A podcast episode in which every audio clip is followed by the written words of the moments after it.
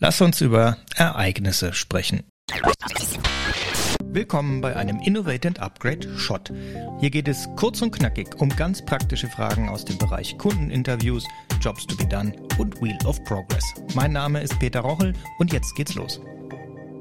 Warum ausgerechnet Ereignisse? Erstens, weil ich Ereignisse für mich in meinen Jobs to be done Interviews immer versuche als erstes zu finden und das auch allen so rate zu tun. Die Gründe dafür können wir gleich klären. Und zweitens, warum heute Ereignisse? Weil das genau der Punkt ist, wo ich ganz oft beobachte, dass die Menschen, die dann Jobs to be done Interviews führen oder damit anfangen, das zu machen, Ereignisse mit Verhalten verwechseln. Das heißt, es wird dann wahrgenommen und notiert, dass Peter beispielsweise im Internet nach Jobs to be done Trainings sucht.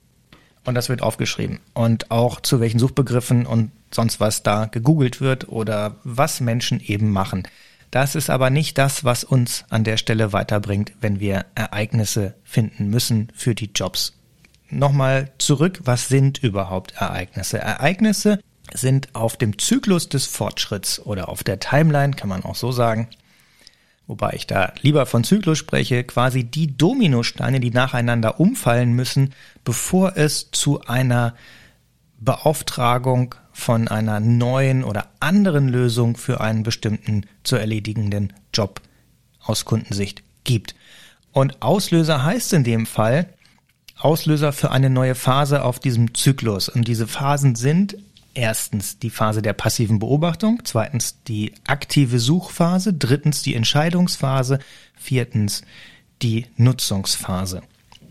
Und das bedeutet, Auslöser sind Auslöser für ein anderes Verhalten. Auslöser für die Phase der passiven Beobachtung ist das Ereignis, was dazu geführt hat, dass ich ein bestimmtes Thema plötzlich wahrnehme. Dieses Thema war immer da, es ist mir nur nie aufgefallen. Beispielsweise der Mechaniker meines Vertrauens sagt mir bei äh, Abholung meines Wagens nach der Inspektion, mh, hm, also pass mal auf, Peter, das äh, sieht gar nicht mehr so gut aus mit der Kiste. Wahrscheinlich kriegen wir die nochmal über den TÜV, aber besser machst du dir mal Gedanken darüber, ob vielleicht mal was Neues dran ist. Der Ärger, den ich hier schon gesehen habe, das wird wahrscheinlich irgendwann wirtschaftlich nicht mehr darstellbar sein. So, und plötzlich fallen mir auf der Straße Neuwagen einer bestimmten Marke oder was auch immer auf, die habe ich vorher nie gesehen. Die waren immer da, aber ohne diesen Kommentar meines Mechanikers wäre mir das gar nicht aufgefallen. Also, das ist ein Klassiker für einen Auslöser. Und wir brauchen genau diesen Auslöser nicht, dass ich diese Dinger sehe. Das brauchen wir auch, aber an einer anderen Stelle, nicht für Ereignisse. Zweite Ereignis, Auslöser für die aktive Suche. Was hat denn, was ist denn dann noch passiert, bis ich anfange, mich aktiv nach Neuwagen umzugucken, im Internet zu recherchieren, vielleicht mal zu einem Händler zu gehen und eine Preisliste anzufragen oder mir mal ein Modell anzugucken oder sowas, ja? Was ist denn vorher passiert? Was musste denn noch passieren, außer diesem Kommentar? Und die Antwort auf diese Frage, wenn wir die beantworten können, dann haben wir das Ereignis Nummer eins in unserer Sprache. Das letzte Ereignis, beziehungsweise nicht das letzte, aber das, das nächst wichtige Ereignis ist dann der Auslöser für die Entscheidung.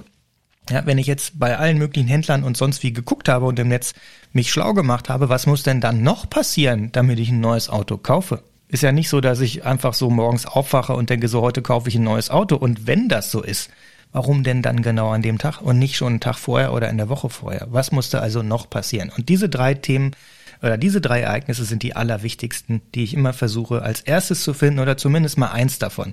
Oftmals findet man auch nicht immer alle drei Ereignisse. So, das vierte Ereignis im Bunde ist dann der Auslöser für die erste Verwendung einer neuen oder anderen Lösung. Das heißt, also was muss denn noch passieren, wenn ich jetzt, hm, das ist vielleicht einfacher zu verstehen, auch bei den, äh, wenn wir jetzt mal auf Sachen beim Auto ist es äh, womöglich offensichtlich, also muss natürlich vorher geliefert werden und und und, bezahlt ist es dann vielleicht schon.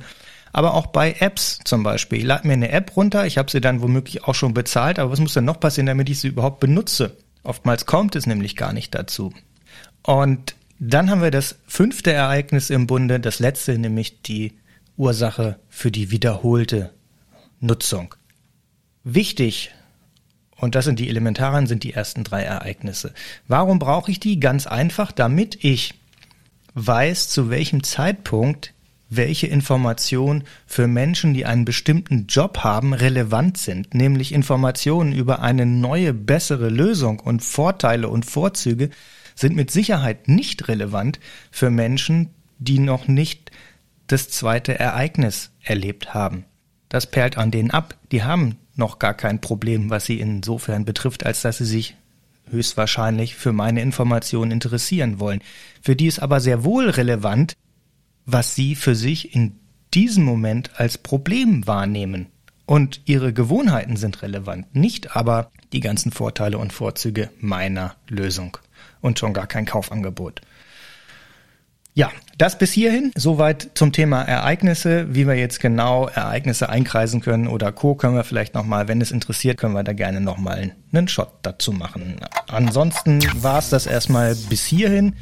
Über Feedback und Rezensionen freue ich mich natürlich wahnsinnig. Das hilft ungemein weiter. Und wenn du jemanden kennst, der diese Information genauso gut gebrauchen könnte, dann empfiehl doch diesen Podcast weiter. Und wenn du Unterstützung brauchst beim Führen von Jobs to Be Done Interviews oder bei der Implementierung von Jobs to Be Done Research oder Strategie in einen Unternehmenskontext, dann ruf mich gerne an und wir klären kurz, ob das Sinn ergibt und wenn ja, wie vielleicht. Vielen Dank und bis bald.